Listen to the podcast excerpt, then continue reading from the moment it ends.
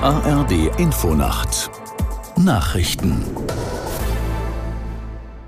um 2 Uhr mit Olaf Knapp.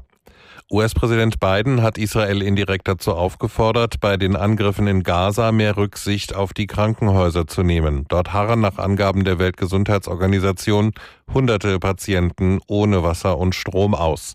Aus Washington Julia Kastein.